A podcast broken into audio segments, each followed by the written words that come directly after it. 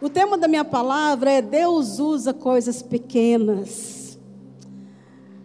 E eu fiquei tão maravilhada quando eu vi a pastora Poliane ler aqui a passagem que eu vou ler também. Porque Deus é um Deus, é um ser tão grandioso, tão glorioso. E como eu disse aqui agora há pouco, nós, a, nós não alcançamos, né? a nossa inteligência não alcança. Não alcança. Às vezes a gente acha que consegue imaginar algo tão, tão maravilhoso, e esse maravilhoso é tão pequeno perto daquilo que Deus é. Mas eu gosto muito de ouvir, de ler, é, a forma como Davi enxergava o Senhor. Davi me ajuda a enxergar a Deus, sabia? Ele me ajuda a enxergar a Deus. E aqui no em 1 Crônicas 29, do 11 ao 14. Davi, ele vai orar, um do 10. E ele diz assim: Pelo que Davi louvou ao Senhor perante a congregação toda e disse: Olha como Davi estava vendo o Senhor aqui. Bendito és tu, Senhor, Deus de Israel, nosso Pai, de eternidade em eternidade. Teu, Senhor, é o poder e a grandeza, e a honra, e a vitória, e a majestade, porque teu é tudo quanto há nos céus e na terra. Teu Senhor é o reino, e tu te exaltastes por chefe sobre todos. Riquezas e glórias vêm de ti, tu dominas sobre tudo. Na tua mão a força e poder, contigo está o engrandecer e a tudo dá força. Diga assim: a tudo. Ele dá força. Ele dá força aqui, irmãos? Aqui, irmãos? Então olha para a pessoa que está perto de você e diga assim: o Senhor te dá força. Ele não mente. O Senhor te dá força. Agora, pois, ó nosso Deus, graças te damos e louvamos teu glorioso nome. Aleluia, glória a Deus. Olha como é que Davi vê o Senhor, Senhor. Todo poder te pertence, toda honra, toda glória, porque tu, Senhor, dominas sobre tudo. Sobre tudo. Na sua mão a força e poder, contigo está o engrandecer, e a tudo dá forças. Agora, pois, ó nosso Deus, graças, graças te damos, te louvamos e honramos o seu glorioso nome. Não é qualquer nome. Eu quero te desafiar a buscar nos dicionários o significado de algumas palavras, né, Priscila? Isso vai ajudar a entender melhor certas coisas. Isso vai enriquecer o nosso entendimento diante de certas palavras, irmãos. Você consegue imaginar o que é ter um nome glorioso? É um nome que está acima de tudo, de todos, inquestionável, o mais adorado, o mais poderoso, o mais admirado, o mais lindo, o mais doce um nome poderoso. E a gente fica olhando para essa grandeza de Deus, fala: "Meu Deus, como ele é grande". Mas ele usa as coisas pequenas. E eu acho Deus tão interessante, porque sendo Deus, sendo Rei dos Reis, você já parou para pensar qual foi a primeira habitação do Rei dos Reis? O ventre de uma mulher. A graça veio para dentro do ventre de uma mulher. A graça, o favor, para um lugar pequeno, apertado, desconfortável. Quem já, quem já ficou grávida sabe. Que, que criança às vezes entra debaixo da costela e dá chute? E tem hora que a barriga fica parecendo um trem esquisito assim, ó Jesus. Parece que ela vai sair correndo. é porque está apertado. Você sabe qual foi? O primeiro berço, o, único, o berço que Jesus deitou? Uma manjedoura. Eu fui pesquisar para saber como que eram as manjedoras no período que Jesus nasceu, para ver se era daquele jeito que a gente normalmente vê mesmo, os presépios não era não, gente. Não era não. Era um coxo mesmo, quadrado, retangular, aliás, pequeno. Claro que já assistiu os grandes. Que podia ser, poderia ser de pedra, de madeira. Com certeza, o berço de Jesus foi um berço não muito cheiroso, sem aspecto. Jesus ainda quando era criança, ainda quando era também pequeno, ele já estava impressionando os doutores. Ele usa as coisas pequenas, ele se fez pequeno para que nós pudéssemos um dia não apenas conhecê-lo, não apenas ouvir falar dele, não apenas saber quem Ele é, mas estar um dia onde Ele está, ir para o mesmo lugar, ir para a mesma casa. Porque Ele decidiu não abrir mão de nós. Glória a Deus. E eu acho interessante porque ele continua, né, usando coisas pequenas, interessantes. O livro de Jeremias fala uma coisa que eu fiquei pensando, estava analisando, buscando de Deus. Jeremias 33, 3 a parte A, ele diz assim: clama a mim e responder-te-ei. Anunciar-te-ei coisas grandes e ocultas que não sabes. Jeremias é um profeta. Amém, irmãos? Todo mundo sabe disso, correto? Jeremias é um profeta. Deixa eu te fazer uma pergunta. Você acha que existe um profeta de Deus que vive uma vida sem oração? Sim ou não? Sim ou não? Aí Jeremias está preso no calabouço, porque estava preso no calabouço aqui. Aí Deus chega nele e fala assim: clama a mim. Não para de clamar. Clama, clama, porque se você clamar, você vai ver o tanto de revelação que você vai ter. As coisas grandes e ocultas te serão mostradas. Coisas que você não sabe, coisas que você não imagina. Você sabe o que, que Deus está tá entregando aqui? Para Jeremias? Uma coisa muito pequena, que eu chamo de chave. A oração é uma chave. A oração é uma chave. E com essa chave, portas podem serem abertas, cofres podem serem abertos, cadeados podem serem abertos, nada fica fechada quando se usa essa chave. Direções são entregues, coisas extraordinárias acontecem usando essa chave. O que é uma chave? É algo pequeno, que você pode colocar na mão, fechar e ninguém vai ver. Você pode colocar no bolso, você pode colocar na carteira. Mas por incrível que pareça, existem pessoas que insistem em não usar a chave, mas o pé de cabra. Quem conhece o pé de cabra? Quem que conhece o pé de cabra?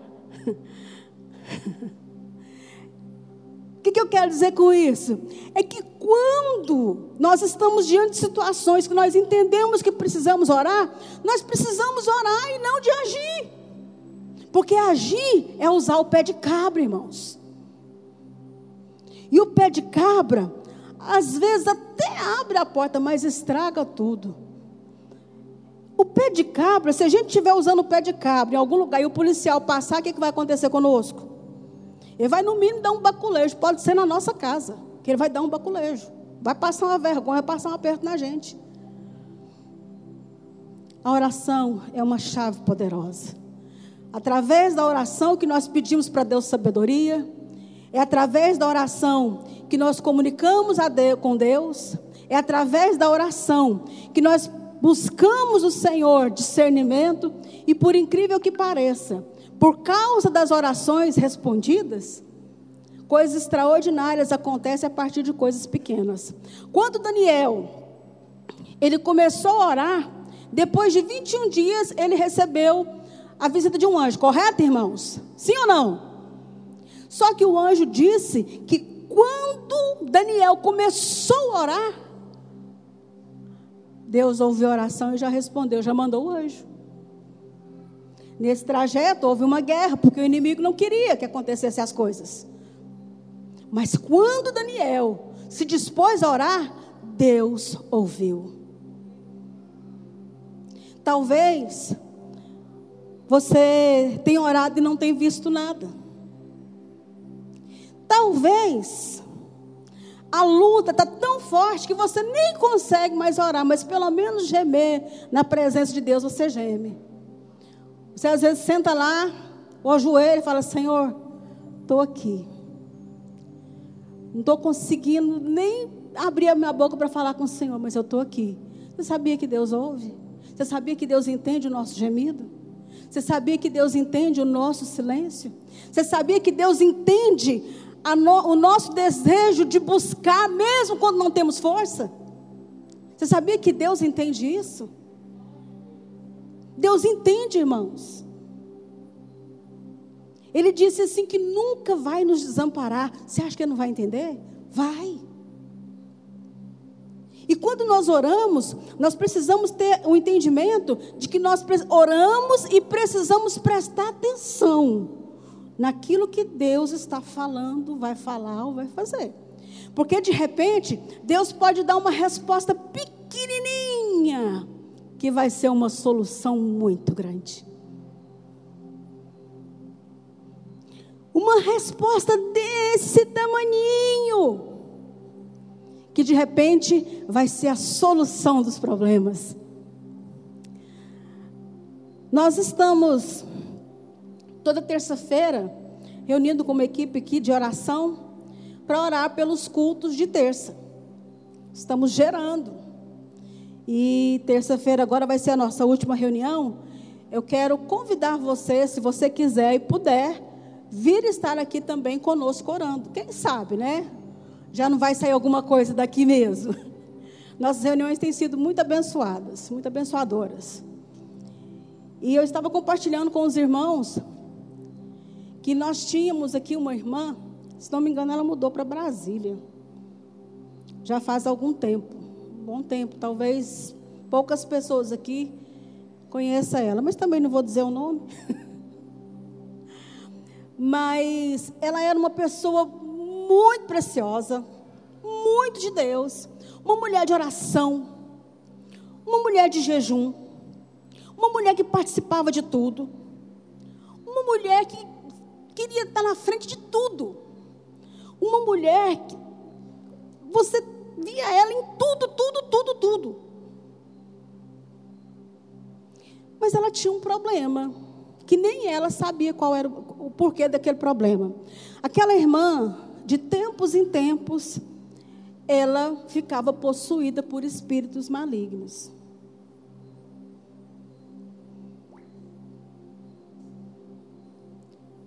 Você lembra dela? Lembra? E, e ela ficava muito mal, irmãos. Ela ficava muito mal porque ela não era uma mulher que tinha pecado na vida dela, ela não era, ela não, não deixou de ser humana, né? Mas ela não vivia na prática do pecado, não era mulher de conversa, não era, não era, não era, estava ali, o tempo que ela tinha era para trabalhar e para servir o Senhor. Mas de tempos em tempos, aquela mulher ficava possuída por espíritos malignos. E a pastora que discipulava ela veio conversar comigo, também já tinha visto. Falei, não, vamos conversar, né? Vamos ver e tal. E a gente foi, fez um mapeamento, e viramos a irmã do avesso, a vida dela, e ela abriu tudo, ela foi muito sincera e tal. E... Mas virava e mexia, acontecia. Aí a gente ia sentar, ela ficava em crise, ela ficava em crise, porque ela queria, ela não queria aquilo mais na vida dela, ela não sabia o porquê, ela não entendia, e a gente vasculhava, né? Com o nosso, o nosso olhar tão deficiente, né? E a gente não conseguia entender o porquê daquilo. E a gente fazia uma oração lá e tá. Aí ela passava um tempo boa, aí de repente, eu lembro que teve um dia, no culto de domingo, quando ela entrou aqui no, no, no estacionamento, ela já caiu. E meu coração doía, porque eu queria fazer alguma coisa por ela e eu não sabia mais o que fazer. E a discipuladora dela me procurou e eu disse assim para ela: Olha, ela me disse assim: Olha, fulana passou mal de novo. E eu disse: Olha, eu quero te dizer uma coisa: eu não sei mais o que dizer para ela, eu não sei mais o que fazer, eu não sei mais que oração fazer. eu não sei. Mas manda ela aqui. Isso a gente já tinha feito várias vezes, né? Eu não sei. E de vez em quando, quem me conhece sabe, eu não, eu não fico inventando coisa, não. Se eu não sei, mas tem alguém que, que deseja ficar livre, quer correr o risco comigo, eu falo: Você aceita ser minha cobaia? eu sou sincera. Você aceita ser minha cobaia? Eu vou aprender com o seu caso. E graças a Deus, Deus sempre tem ensinado, né? Deus conhece o coração da gente. E, e ela veio no gabinete e eu disse para ela: Eu quero te dizer uma coisa. Eu não tenho nada de novo para te dizer. Eu não sei o que dizer para você. Eu não sei o que tem acontecido com você. Mas topa ser minha cobaia? Ela falou: Topo, topo. Então vamos entrando aqui. E nós fizemos uma oração. Sabe a oração do, do impotente? O que, que é a oração do impotente? A oração do impotente é daquela pessoa que chega diante de Deus e fala assim: Senhor, não sei o que fazer, não sei o que dizer, não tenho nada para dar, é, não tenho a menor ideia, mas eu sei que o Senhor sabe. E eu sei que se o Senhor quiser, o Senhor pode me dar essa chave. E o Senhor sabe que o meu desejo é apenas ver a história da minha irmã sendo mudada. Só, nada mais. Eu não quero mais. Se ela está aqui é porque ela está buscando alguma coisa. Só que eu não tenho para dar para ela, Jesus. Mas o Senhor tem. Oramos assim.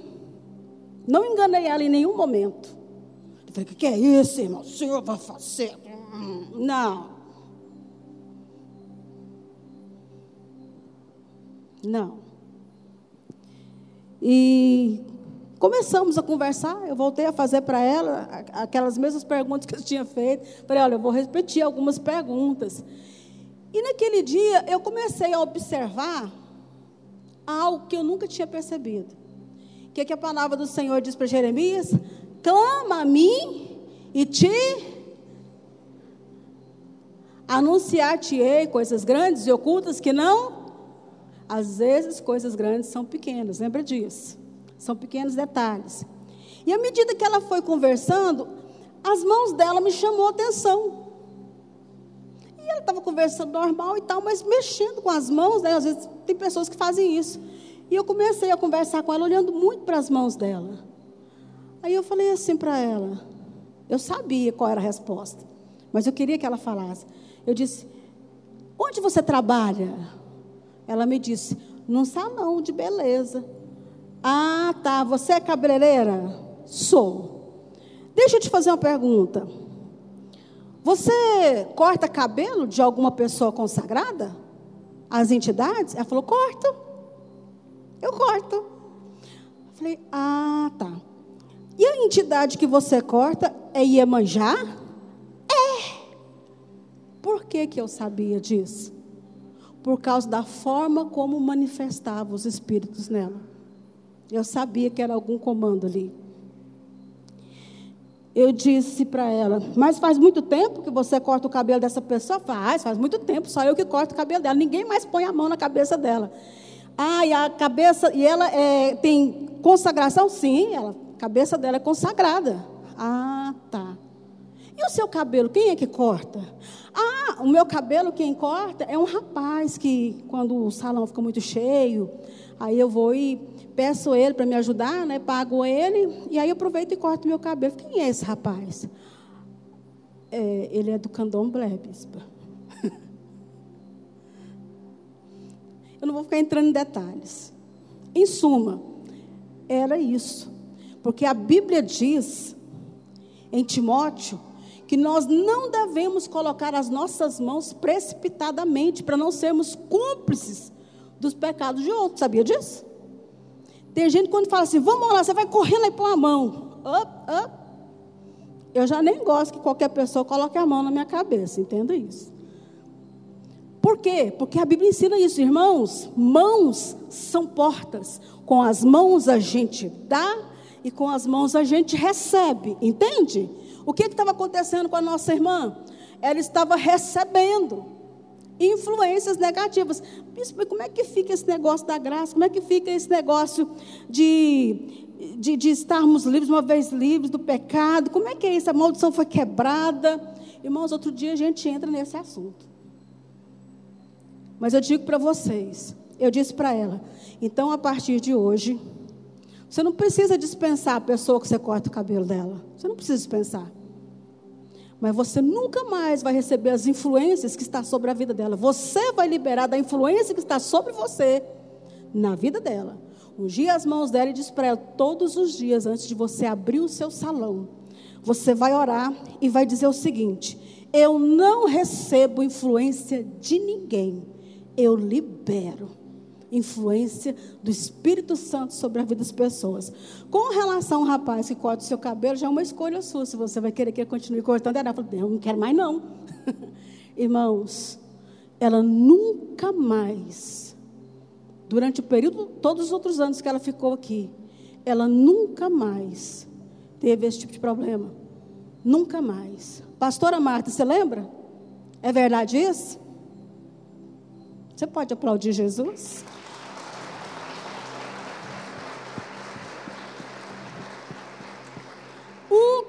Pequeno detalhe: as mãos. Um pequeno detalhe: as mãos. E Deus, Ele continua usando as coisas pequenas. Ele fala de algo que eu acho extraordinário. Eu, eu já tive nas minhas mãos, teve uma época que, que eu até compartilhei com a igreja mas eu quis olhar de novo. Ele fala assim: que se nós tivermos a fé, do tamanho do que, gente? De um caminhão? De um grão de mostarda. Você já teve a coragem de procurar ver como é o, ta o tamanho de um grão de mostarda? Gente, é muito pequeno. Sabe um alpiste? É muito menor que um alpiste. Um grão de arroz deve dar o quê? Um, uns quatro, cinco grãos de mostarda. E Jesus ele fala: se nós tivermos fé do tamanho de um grão de mostarda, nós vamos dizer aquele monte: monte, dá licença, está me atrapalhando. O que, que vai acontecer com o monte, irmãos? Vai sair. Você está achando que isso é conversa? Deixa eu contar uma história um testemunho verídico. Uma menina que depois cresceu e virou missionária, chamada Ellen Michael. Ela estava na salinha da escola dominical e a professora daquele dia contou sobre essa história, sobre a história do grão de mostarda. Que se nós tivermos a fé do tamanho de um grão de mostarda, nós vamos ordenar a montanha, a montanha vai sair. E ela foi para casa toda feliz. Sabe por quê? Porque bem na frente, bem de frente, com o quarto, com a janela do quarto dela, tinha uma montanha muito grande. Um monte, né? Não era uma montanha, um monte. E sabe o que ela começou a fazer? Ela disse assim: Ah, eu agora vou saber, vou descobrir o que, que tem do lado de lá desse monte. E todos os dias ela estendia a mãozinha dela na janela e dizia assim: Monte, eu te ordeno, em nome de Jesus, saia da frente da minha janela. e ela começou a fazer essa oração crendo. Um dia ela acordou mais cedo, com um barulho esquisito. Era a pá mecânica da prefeitura removendo o monte.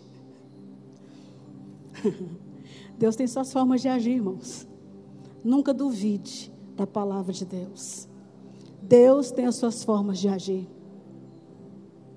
Tem a forma, tem a hora, tem o meio. Deus tem as suas formas de agir.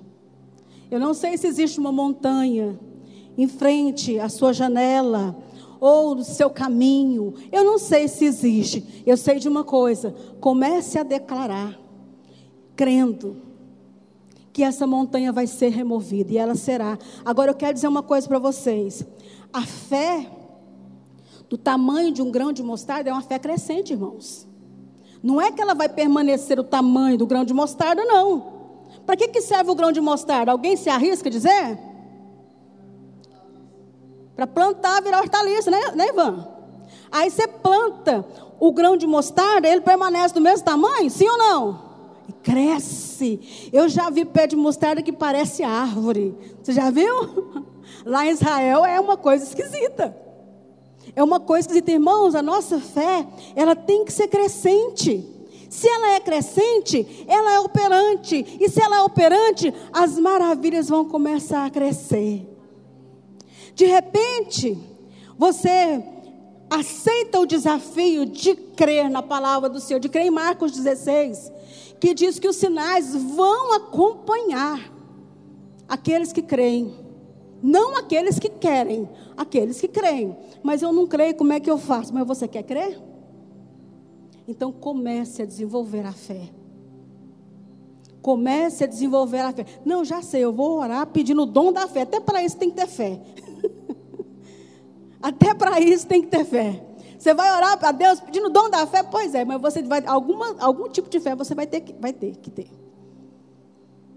Comece a fazer isso. Nós vivemos hoje, infelizmente por um lado e felizmente por outro. Felizmente, vamos começar pelo felizmente. Nós vivemos hoje numa sociedade cristã que às vezes tem uma grande fé para orar por todo mundo, menos por si menos pela sua família, menos pelos seus problemas. E às vezes nem isso. Mas, por outro lado, nós temos aquelas pessoas também que ora pela sua casa, ora pela sua família e ora pelos de fora também. E isso é uma bênção. Isso é maravilhoso, isso é poderoso. Porque orar é falar com Deus. Irmãos, Deus sabe de tudo que nós precisamos. Deus sabe daquilo que nós não sabemos a nosso respeito. mas Ele quer ouvir de nós. Ele quer ouvir de nós. Ele tem prazer em ouvir de nós. Se você é pai, se você é mãe, ou se você gosta, não é pai nem mãe, mas você gosta de agradar as pessoas, a namorada, o namorado, aquele irmão, aquela pessoa. Você vai prestar atenção, que você, para agradar, você vai ficar, ficar prestando atenção naquela pessoa para entender como é que você vai agradar ela. Eu quero dizer uma coisa para você: Deus presta atenção em mim e você para nos agradar. E é incrível, é incrível como Deus ele faz isso. Deus ele é caprichoso na, na hora de agradar a gente. E nós, como pessoas de fé, precisamos também ter um coração para agradar a Deus. Amém, meus irmãos? Glória a Deus. A fé e a vida de oração, elas sempre vão andar juntos. Sempre vão andar juntos. E se você prestar atenção, você vai sempre conhecer as pessoas que mais acreditam no sobrenatural são aquelas que mais querem andar no sobrenatural. Uma das formas de andar no sobrenatural é como? Hã? Andando em oração, vivendo uma vida de oração. Jesus, a palavra do Senhor diz que nós devemos orar sem cessar. Isso não quer dizer que é aquela coisa louca. Não é aquela coisa louca. Ah, eu vou ficar agora, vou enlouquecer de tanto orar. Não, não é isso não. Mas de estar conectado. Quando nós estamos conectados, é tão incrível. Você não está, às vezes, orando, mas você está conectado com o Espírito Santo. Às vezes você nem você orou tão pouco aquele dia, às vezes você saiu correndo e não conseguiu parar para orar. Mas o seu coração está conectado em Deus. É incrível como Deus muitas vezes nos impede de ir, de voltar, de fazer, de falar, de ouvir, porque estamos conectados. Nosso espírito está ligado ao espírito dele. E eu quero dizer uma coisa para você. tudo que você e eu conhecemos de Bíblia aconteceu e continua acontecendo na vida daqueles que creem. Pode ter certeza. Pode ter certeza. Eu entendo que Deus tem para nós novos desafios. Vai ter dias na nossa vida em que nós vamos ter que orar mais. E vai ter momento na nossa vida que não vai ter precisar de orar, não, vai precisar de agir. Moisés, quando ele estava diante do Mar Vermelho, ele foi falar com Deus, o que Deus falou para ele? Alguém sabe? Por que clamas a mim, Moisés? Ô Moisés, não é para orar agora não, meu filho, peraí, deixa eu te falar uma coisa. Diga ao povo que marcha. Deixa eu te falar, eu sei que você crê, então agora dê um passo de fé. Porque existem coisas que Deus vai fazer. Existem coisas que somos nós quem vamos fazer. Debaixo de uma palavra de Deus. Então vai existir momento que você não tem mais que ficar orando, já foi gerado, agora põe o pé na água, põe o pé que o mar vai abrir. Acredita no milagre. Acredita, busca, se empolgue. Se empolgue gere. Bispo, mas você, você falou uma coisa aí, eu não tenho dado conta de orar, então para um tempo, para, vai para um lugar, se não tiver um lugar, vai para o banheiro. Senta lá no vaso, ajoelha lá perto do vaso. Fala, Senhor, eu estou aqui. Eu não estou tendo força para dizer nada para o Senhor, a não, ser do que essas, a, a, a não ser essas poucas palavras. Mas eu quero que o Senhor saiba que eu estou aqui para ficar com o Senhor. Vem ficar comigo. Jesus, o Senhor me desculpa, o Senhor me perdoa, mas eu quero que o Senhor veja nisso a minha necessidade.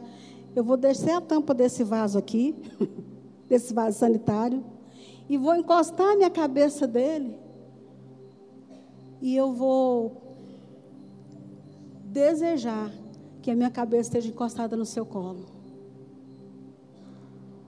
Você acha que o seu pai vai te negar o colo?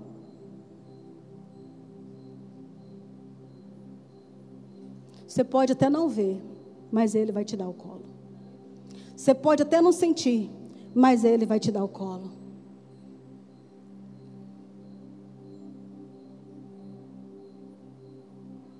E no meio dessas loucuras, você vai crescendo em Deus. E no meio dessas loucuras, as coisas vão acontecendo. Eu já contei isso aqui. Eu lembro que uma vez, uma época, eu morava num sobrado ali no, no Dom Pedro, ali perto do IAPC. E todos os dias eu gosto de orar de madrugada. Todos os dias eu descia, eu descia lá para baixo e eu lembro que eu sentava no sofá, eu colocava, meu, tinha aquele som de três CDs. Quem lembra do som de três CDs? Então tinha um som daquele lá, e eu lembro que eu colocava sempre a mesma música para me iniciar meu tempo com Deus. E eu colocava lá, e eu sentava no sofá, e eu encostava minha cabeça no braço, no braço, naquele encosto do sofá. E eu dizia assim para o Senhor: Senhor, eu faço desse encosto o seu ombro, o seu peito amigo. E ali eu ficava ouvindo aquela música. Tudo que posso é tocar-me no seu leito, cheirar os seus cabelos, embriagar no seu amor. Uma música mais ou menos assim. E eu ficava ali. E depois eu ia orar, ia falar com Deus. E teve uns dias que eu estava cansada, estava com minha vida muito corrida, muito corrida, dormindo muito pouco. E eu fiquei lá uns dois, três dias sem descer, irmã Cida. Eu fiquei uns dois, três dias sem descer lá para baixo, porque eu literalmente dormi mesmo, não conseguia acordar. E foi engraçado o que aconteceu, porque, se não me engano, no terceiro dia, no horário que eu sempre levantava para encostar minha cabeça lá no peito de Jesus, no meu sofá lá, meu sofá ungido. Nós estávamos dormindo de madrugada, de repente o som ligou sozinho. Os, CD, os três CDs rodaram. Caiu lá no CD do Santa Geração. E a Heloísa Rosa começou a cantar. Tudo que posso é prostrar-me. Eu não lembro mais direito. Cheirar os seus cabelos, me embriagar no seu amor. E a casa encheu de música. E eu lembro que o Henrique e eu, a gente levantou-se de uma vez, sentou na cama. O Henrique olhou para mim e falou assim: Tem alguém aqui em casa? Eu falei: Tem. eu já sei quem é, vou atender. E disse ela para baixo. Era o Senhor. Era o Senhor, meus irmãos.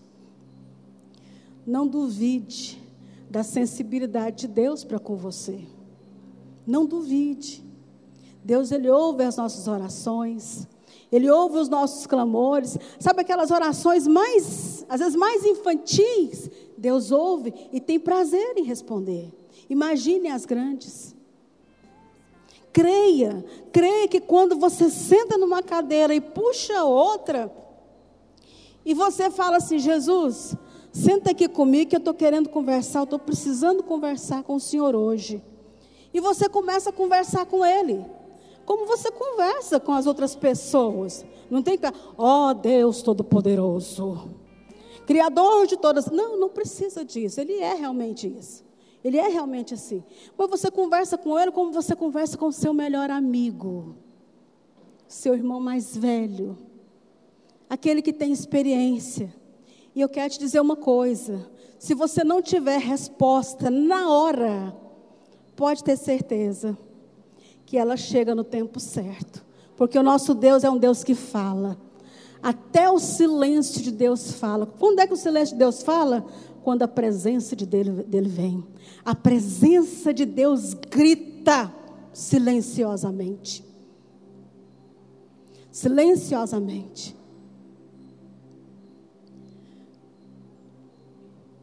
Deus ele vai sempre, sempre, sempre trabalhar conosco também, usando as coisas pequenas. Salmista, no Salmo 18, 29, ele diz, ele diz assim: Pois contigo eu desbarato exército, com meu Deus eu salto muralhas. Com meu Deus eu faço coisas incríveis. Com meu Deus eu faço coisas extraordinárias. E meus irmãos, é isso que Deus quer fazer na minha vida, na sua vida e através de nós. É isso. Se você não consegue ser uma pessoa despertada para isso, mas quer viver o propósito de Deus aqui na terra, fala para Ele: começa a me despertar. Espírito Santo, eu te dou liberdade do Senhor começar a me despertar porque eu quero isso. Eu quero isso para a minha vida. Eu quero hoje, não quero amanhã, eu quero hoje. Porque hoje, em menos de 10 minutos, muita coisa ainda pode acontecer. Fique de pé, por favor. Jesus, ele não mudou. Sabe quem foi que mudou? Nós que mudamos. Às vezes, eu vi uma frase tão interessante.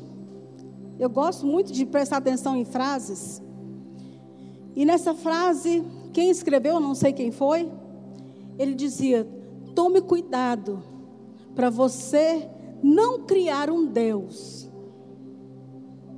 que não esteja parecido, não tenha nada a ver com a Bíblia, porque isso é idolatria. Nós servimos um Deus vivo, não servimos um Deus morto. Nós servimos um Deus que manifesta. E Ele manifesta através de todo aquele que crê e se coloca à disposição dEle. Nós servimos um Deus que tem prazer em ouvir a nossa oração e que tem muito prazer em ouvir aquela oração quando a gente faz assim: Senhor, eu quero os teus pés. Eu quero, eu quero os teus pés. Eu preciso das suas mãos, mas eu quero os teus pés. Nós servimos um Deus que não conhece nada de mais difícil, não conhece nada impossível e que quer nos ensinar a caminhar, sabe, irmãos? Nesse, nesse, nesse mesmo linha de pensamento, nessa linha de unção, vivendo o impossível. Deus está trazendo um mover novo. Deus está trazendo um mover novo. Deus está trazendo um mover novo. Se você crê, mergulha. Se você quer, mas não crê, fala para Ele: Senhor, me ajuda na minha pouca fé. E mergulha. Agora, se você não quer, não atrapalhe quem quer. Não influencie quem quer.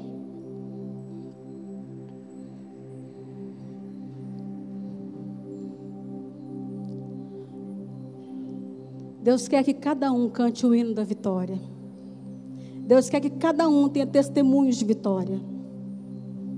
Deus quer que cada um, que cada um tenha palavras de vitória. Deus quer que cada um libere unção de vitória sobre a vida dos outros. Isso não quer dizer que a gente não vai ter luta, não, irmãos. Isso não quer dizer que a gente não vai ter luta, não. Jesus passou por, por situações difíceis? Você conhece algum homem, alguma mulher da Bíblia que não passou? Eles estavam em pecado, irmãos? Não, mas estavam sendo perseguidos. Talvez você possa ser perseguido, eu posso ser, mas importa que ele cresça. Importa que ele cresça e que eu diminua. Amém, meus irmãos? Feche os seus olhos e comece a falar para o Senhor. Fala, Senhor, já que o Senhor usa coisas pequenas, me usa. Já que o Senhor trabalha com coisas pequenas, trabalhe na minha vida. Já que o Senhor, já que o Senhor é perito, é perito em fazer com que coisas pequenas se transformem em coisas grandes que glorificam o seu nome, faz o que o Senhor quiser na minha vida. Mas faça. Mas faça. Eu sei que o Senhor não vai invadir a minha vontade. Eu sei que o Senhor vai sempre, vai sempre eh, respeitar o meu livre-arbítrio, mas eu quero abrir mão do meu livre-arbítrio. Se você quiser, diga para Ele: Eu abro mão do meu livre-arbítrio. Pode fazer na minha vida o que o Senhor quiser. Se eu não souber o Senhor vai conduzir, porque eu estou colocando, eu estou colocando a minha vida nas mãos do Senhor de uma forma diferenciada hoje. Não faça essa oração porque eu estou falando, eu estou apenas sugerindo. Não faça porque eu estou falando, porque ela tem um preço. E o preço é a nossa vontade. É caminhar com fardo leve tomando a nossa cruz. O fardo é leve, mas a cruz incomoda.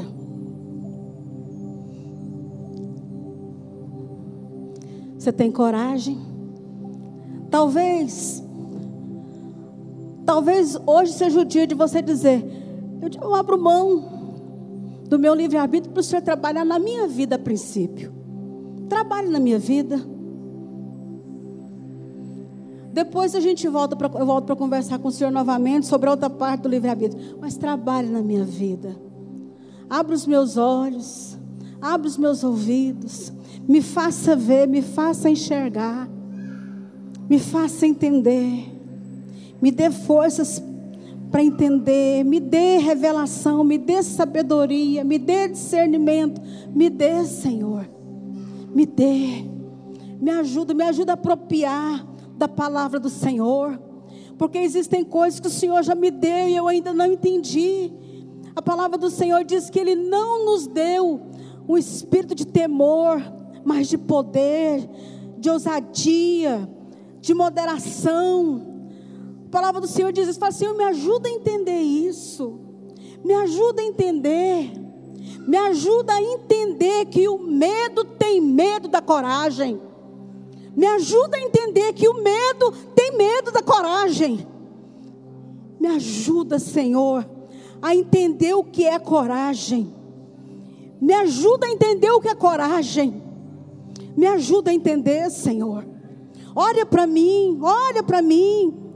Eu quero cantar o hino da vitória. Eu quero, eu quero. Eu quero, eu quero olhar para o Senhor e ficar cada vez mais admirado, cada vez mais fascinado, cada vez mais maravilhado e dizer: é Ele, é Ele, é Ele que eu quero, é com Ele que eu ando, é com Ele que eu vou ir até o fim, é com Ele. Nada vai me impedir, nada vai me impedir. Eu quero e eu vou testemunhar eu vou testemunhar, eu vou testemunhar, seja diante do mar, seja diante de qualquer situação, eu vou testemunhar porque eu sei que eu sirvo um Deus poderoso. Eu sei que eu sirvo um Deus que luta as minhas guerras, que luta as minhas batalhas. Eu sei que eu sirvo um Deus que se preocupa comigo. Eu sei que eu sirvo um Deus que não me desampara. Eu sei que eu sirvo um Deus que está comigo o tempo todo, mesmo quando eu não vejo, mesmo quando eu não percebo, mesmo quando eu não ouço a voz dele. Eu sei que ele está comigo e ele já disse tanta coisa a meu respeito. Ah, que tem dia que eu nem preciso que ele me diga mais nada. É só eu lembrar de tudo aquilo que ele já falou a meu respeito. Aleluia, aleluia, aleluia, aleluia, aleluia, aleluia. Peça ao Senhor para vir incendiando o seu coração peça, irmãos, Deus usa coisas pequenas. Quem sabe uma pequena fagulha nessa noite vai fazer um grande incêndio na sua vida, vai ser o começo de um grande incêndio na sua vida, no seu coração. Quem sabe essa noite, quem sabe essa noite, Deus tem algo muito mais poderoso. Quem sabe essa noite é a noite de você matar a saudade de Deus. Quem sabe? Porque talvez você estivesse se vindo tão fraco, tão frágil, que você já não estava mais indo à presença dEle. De repente não tinha pecado, não tinha nada, mas a fraqueza, a fraqueza estava te impedindo de ir até Ele. Vá, vá, porque Ele não rejeita ninguém. E se houver alguma coisa, algum pecado, se arrependa e peça perdão. Vá Vá, porque Ele não rejeita ninguém. Comece a tomar posse da força, da vida, da graça de Deus. Aleluia, aleluia. Comece a declarar: Eu vou cantar o hino da vitória. Eu vou cantar o hino da vitória. A música que o Senhor tem para mim são músicas de vida, de fé, de vitória. Aleluia, aleluia, aleluia. Glória a Deus. Se você sabe cantar essa música, cante ela. Aleluia. Com seus olhos fechados, faça dela a sua oração. Aleluia. Glória a Deus. Aleluia. Quem é homem que teve o poder de andar sobre o mar? Quem é ele que pode fazer o mar? Se calar. No momento em que a tempestade vier te afogar. Aleluia. Ele vem com toda a autoridade e manda acalmar. É Ele. Quem é um homem que teve o poder de fazer Israel caminhar por entre as águas do mar vermelho? Aleluia.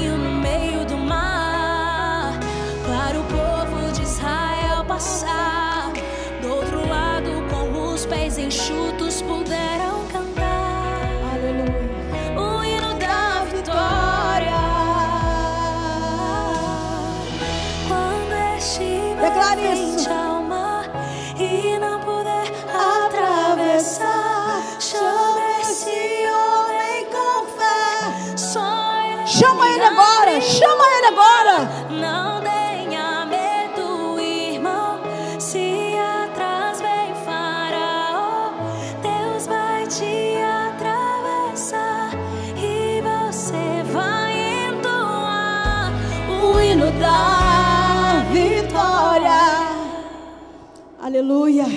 Quem é o homem que teve o poder de fazer? Esse é o nosso Jesus.